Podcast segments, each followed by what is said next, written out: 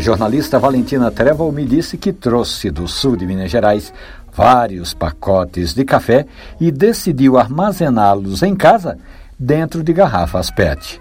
Valentina contou que, mesmo tendo limpado as garrafas, tem percebido que elas ficam um pouco embaçadas, como se estivessem com óleo por dentro. Bem, primeiro vamos falar desse óleo, não é, Valentina? Você pode perceber que o café tem mesmo óleo e que é normal que, em contato com recipientes de plástico, o óleo vai se soltando, vai saindo do café e fica impregnando a garrafa. Outra questão, Valentina, é que o café é um grão bem sensível e sofre influências quando ocorrem variações de temperatura, quando fica muito tempo em contato com o sol ou com o vento. O melhor mesmo é você armazenar o seu café dentro de uma lata bem fechada. Como você tem em casa latas de leite que você vai dando para as crianças, aí você pode muito bem reciclar essas latas, guardar o seu café dentro delas, sem contato com a luz ou com o ar, e certamente ele vai demorar muito mais tempo, preservando o aroma e sabor. Essa e outras histórias